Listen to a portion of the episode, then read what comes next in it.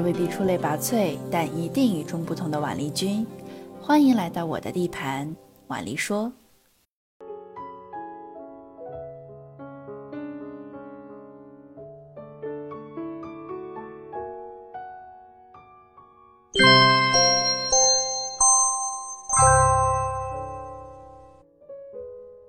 在上一期节目里。婉黎与大家分享了关于希腊葡萄酒的历史和文化。那么今天的第二讲，就让我们从风土入手，来领略希腊 PGI 亚特兰蒂山谷的自然风情。那么我们今天的主题就是希腊葡萄酒的风土，以 PGI 亚特兰蒂山谷为例。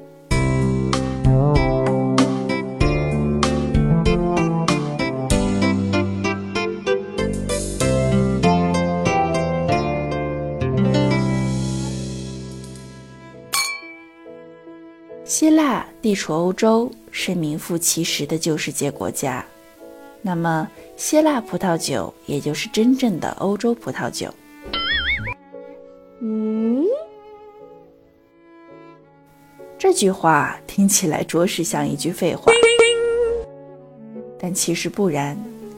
这其中牵扯的不仅仅是一个出处问题，更是一个与风格和质量有关的问题。希腊葡萄酒也当然算是欧洲葡萄酒联盟的一部分。就质量而言，希腊葡萄酒也已经可以与意大利、西班牙、法国、葡萄牙、德国和奥地利葡萄酒站在一起。它们都属于表达独特和历史风土的葡萄酒，具有旧世界起源的所有标志性特征。因此。对于希望探索和品尝世界多样风土的所有葡萄酒人来说，希腊葡萄酒绝对是值得一试的。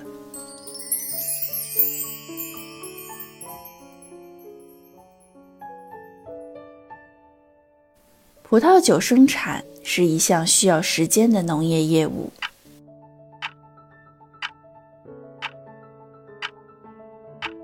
有时甚至需要几代人来识别一个地区的风土，评估葡萄品种和最佳葡萄园种植地点。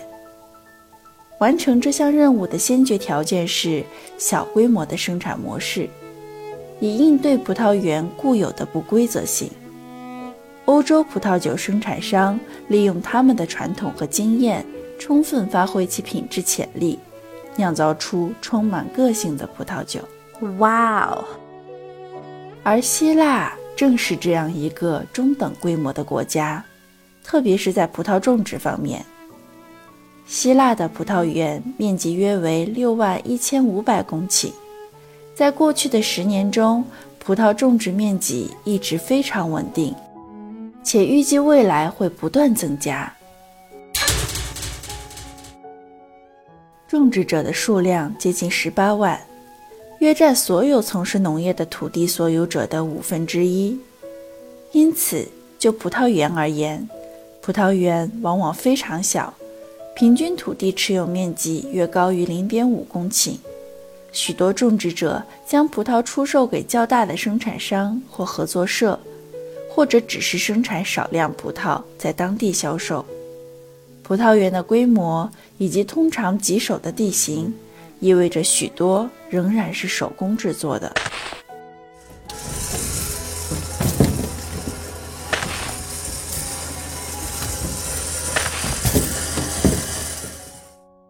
可以想见的是，希腊葡萄酒生产的精髓是家族拥有的精品酒庄。许多希腊的葡萄酒生产是一个非常个人化的创造过程。这甚至直接反映在葡萄园和酿酒厂的个人风格上。大多数的葡萄园管理，从种植到修剪和收获，都是完全靠人力手工完成的。虽然手工劳动可能会增加酒庄的劳动力成本，但它却能够因为更多的关注细节，从而选出质量最好的葡萄。为这两者恰恰都是优质葡萄酒生产的关键因素。希腊葡萄酒栽培是传统和现代的混合体。较大的公司在二十世纪六十年代和七十年代开始现代化，将其专业知识传授给提供这些专业知识的小型种植者和生产者。然而，当希腊于一九八一年加入欧盟并获得资金时，该行业才真正开始向前发展。许多新品种的生产者都研究过葡萄栽培，并在世界其他地区累积了经验。然而，他们仍然认识到，保留一些更传统的方法，可以让他们创造出独特的葡萄酒。炎热干燥的条件使希腊适合有机和生物动力葡萄栽培。几个世纪以来，许多种植者一直在使用有机实践，化学品的使用是相对较新的事件。与此同时，越来越多的生产商正在寻求有机认证，并正在实验生物动力学技术。这反映了希腊当代的葡萄种植和酿酒过程。希腊葡萄酒不仅不常见。它们独特而有限的风土，更是决定了希腊葡萄酒无限的生产潜力。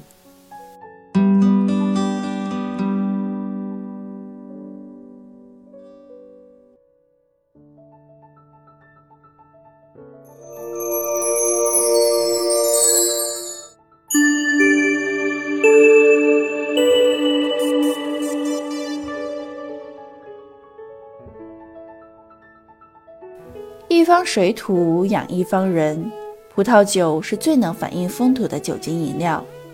在葡萄酒生产方面，希腊分为五个区域，它们的风土表现各异，为希腊的葡萄酒多元化的风格提供了良好的自然条件支持。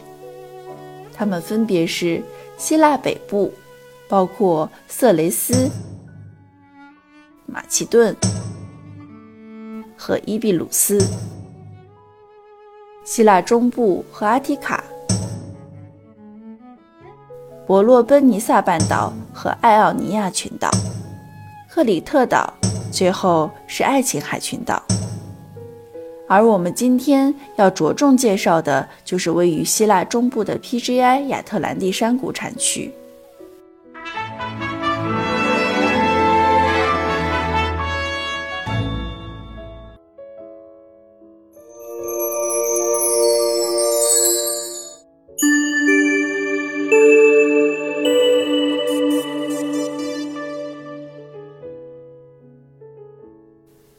想在地图上找到这个产区，就必须要知道福西奥提达省。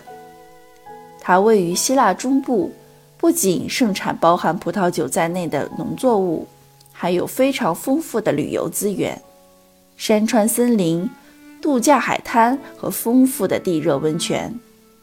著名的斯巴达三百勇士坚守的温泉关就位于此地。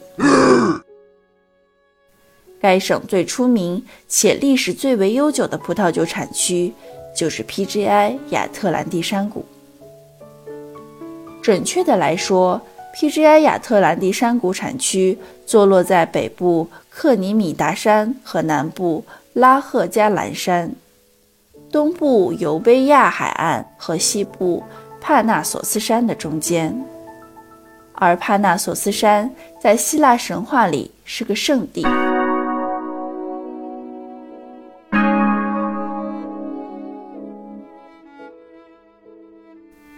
许多有关酒神狄俄尼索斯的神话故事就发生在这里。受到希腊神话的影响，亚特兰蒂山谷是古希腊人种植葡萄的热门之地。这个传统一直延续到1962年。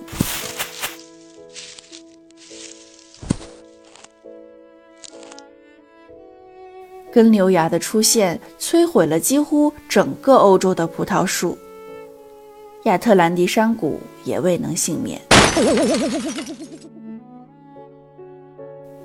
当地的酒商不得不放弃葡萄种植，直到1973年当地酿酒师在亚特兰蒂山谷选择了九公顷的地方，重新种植了希腊本土葡萄品种和国际葡萄品种。随后，亚特兰蒂山谷种植葡萄面积扩大了二百五十公顷。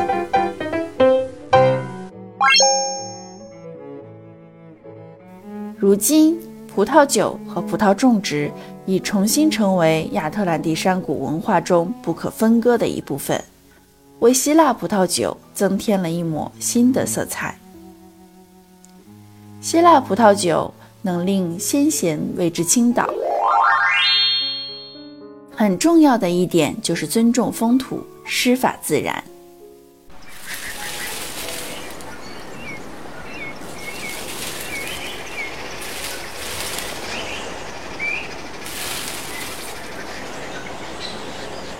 PGI 亚特兰蒂山谷的种植学家用古希腊语 g o h a 来形容这片土地 g o h a 翻译过来是风土的意思。也就是我们常说的“呆话”。古希腊哲学家、自然科学家泰奥弗拉斯托斯曾说过：“想要种好葡萄树，酿造者必须通晓土壤、气候和生态环境等知识。”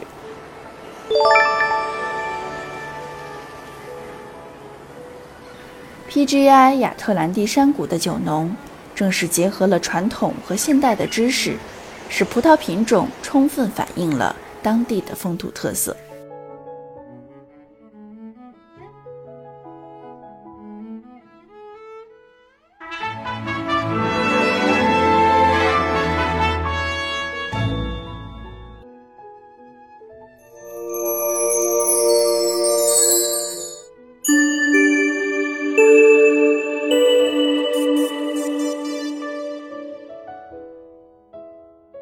总的来说，希腊为地中海气候，冬季很短，夏季炎热，可高达三十度，甚至有一些年份会超过四十五度以上。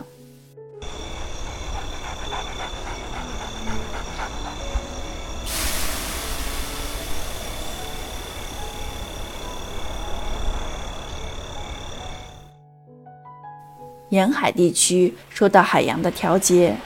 海拔和风也能起到凉爽的作用，但是这里的风可能会摧毁未经保护的葡萄园，尤其是东南部地区。最好的葡萄园多半在这些相对凉爽的地区，以避免希腊经常过高的温度。希腊的降雨量分布不一。尤其是内陆高海拔地区受到一些大陆性的影响，但即使是在相对潮湿的西部地区，其生长季也十分干旱，会影响葡萄生长，而早秋的雨水又会影响采收。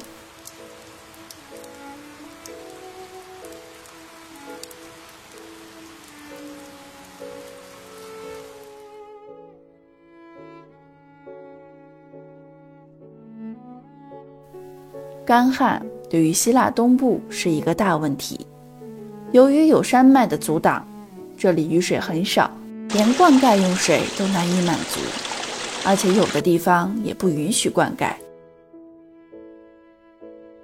但 PGI 亚特兰蒂山谷产区却有其独特的生态系统，因为山脉和海风的影响。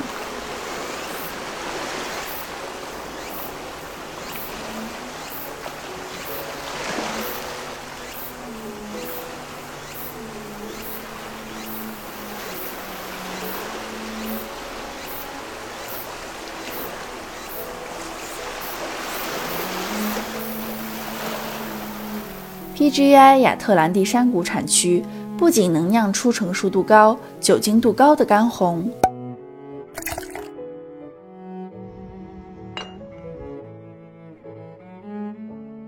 也可以酿造出酸度爽脆、轻盈的干白。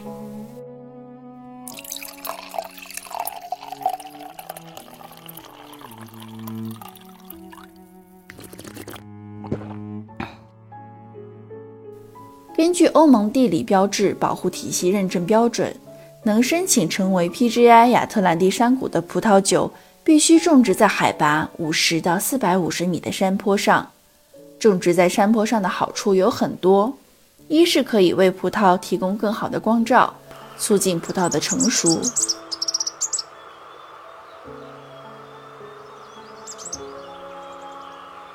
二是借助斜坡的优势，增加葡萄园排水的性能。众所周知。酿酒葡萄是喜旱不喜涝的。通过选择不同高度的山坡和朝向，增加了种植不同品种酿酒葡萄的可能性，也为最后多样化的葡萄酒风格奠定了基础。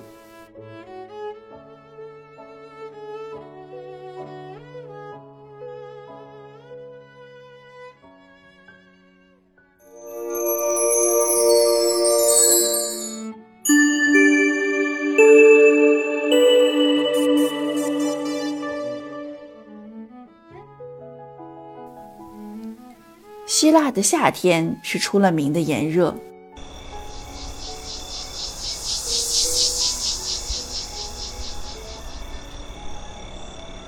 夏季温度可以到四十度以上。温度过高会导致葡萄过早成熟，而失去一些可以为葡萄酒增添复杂风味的关键因素，例如酚类物质类，从而使酿出来的葡萄酒。会有一种过于果酱式的甜美感，让人觉得乏味。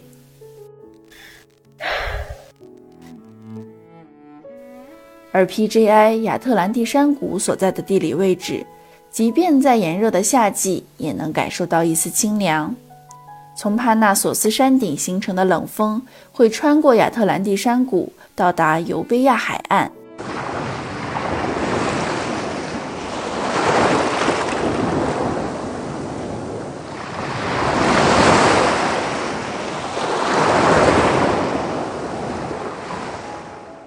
不仅缓解了葡萄园夏季的高温，要知道希腊夏季最高温度可达四十五度，还能让葡萄树在冬季得以休眠，以便下一年的新生。虽然夏日的紫外线能让人的皮肤在一天之内被晒得黝黑，但并不会让人觉得热到出不了气。特别是傍晚，如果站在高处的山坡。还会有一丝凉意，也正是因为这样，这里的干红不仅成熟度高，而且兼具复杂度。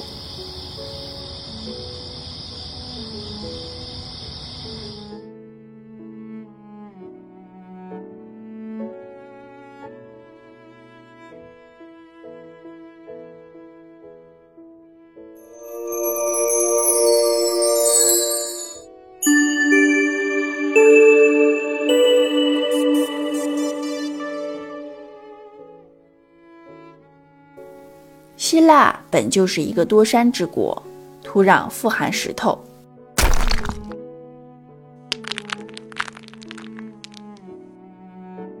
总体来说十分贫瘠。地层土壤以石灰岩为主，表面主要是火山土，也有其他各种类型的土壤。大部分的葡萄园在沿海比较平坦的地方，或者山脚的斜坡上。海拔有时可以高达八百米，在比较热的地方，葡萄常种植在朝北的斜坡上，以延缓成熟速度。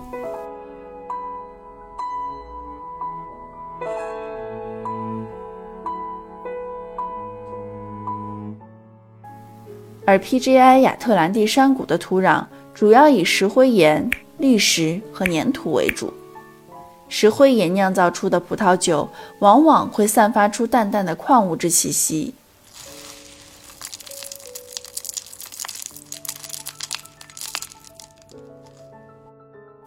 既可以在炎热干燥的天气情况下保持水分，帮助葡萄生长，也可以在潮湿多雨的天气下表现出良好的排水性。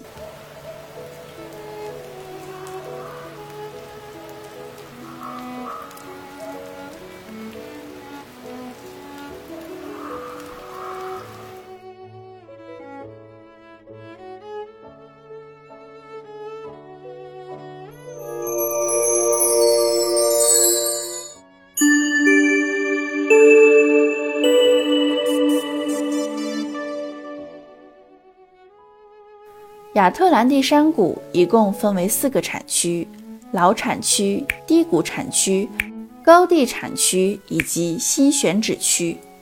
其中，老产区、低谷产区以及高地产区已有上百年的葡萄种植历史。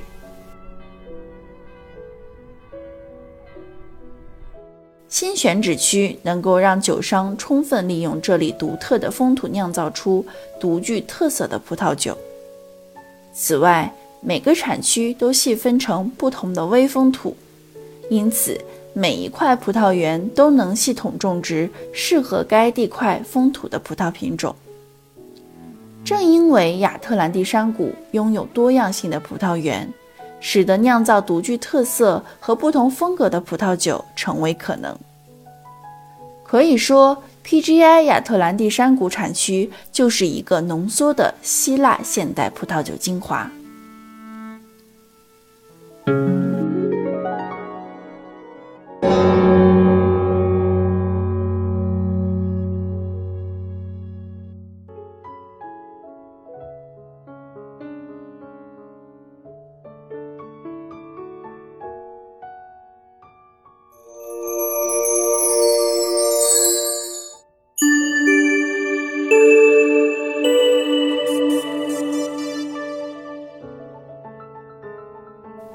葡萄酒大师 Konstantinos Lazarakis 曾言：“有大量的希腊葡萄酒，如果在其他更成熟的国家生产，肯定会花费两到三倍。”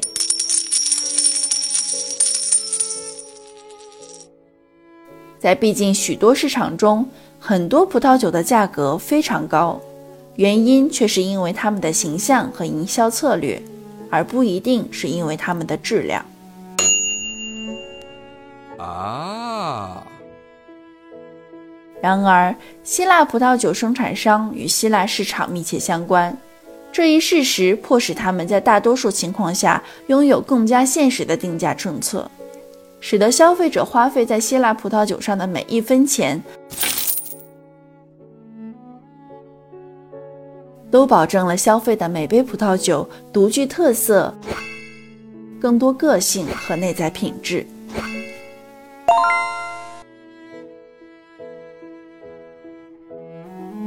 虽然希腊葡萄酒品牌不太可能在主要出口市场的销售中占据主导地位，毕竟他们的产量很小，但是他们却是当今世界市场上性价比最高的一些选择。Nice。这也就是为什么希腊葡萄酒基于其独特的属性，除了优质的品质和可负担的价值外，它更像是一个与众不同且鼓舞人心的选择。对于人们来说，无论品尝者是否是葡萄酒专业人士，都会惊觉希腊葡萄酒的多样性，并感受它是品鉴享受的绝佳来源。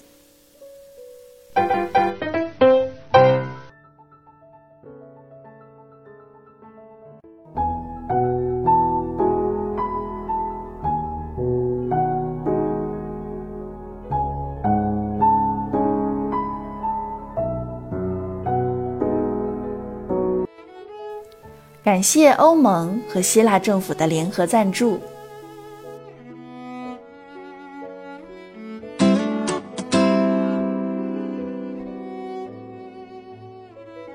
好，那我们今天有关希腊和 PGI 亚特兰蒂山谷产区独特风土的分享就将告一段落。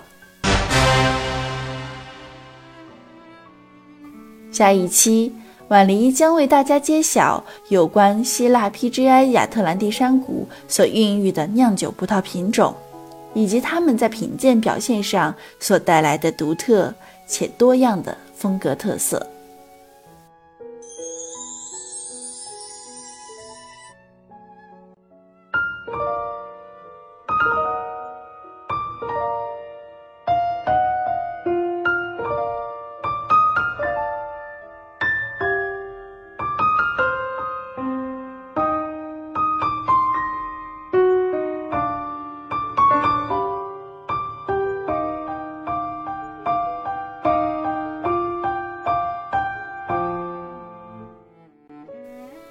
这里是未必出类拔萃，但一定与众不同的婉丽君。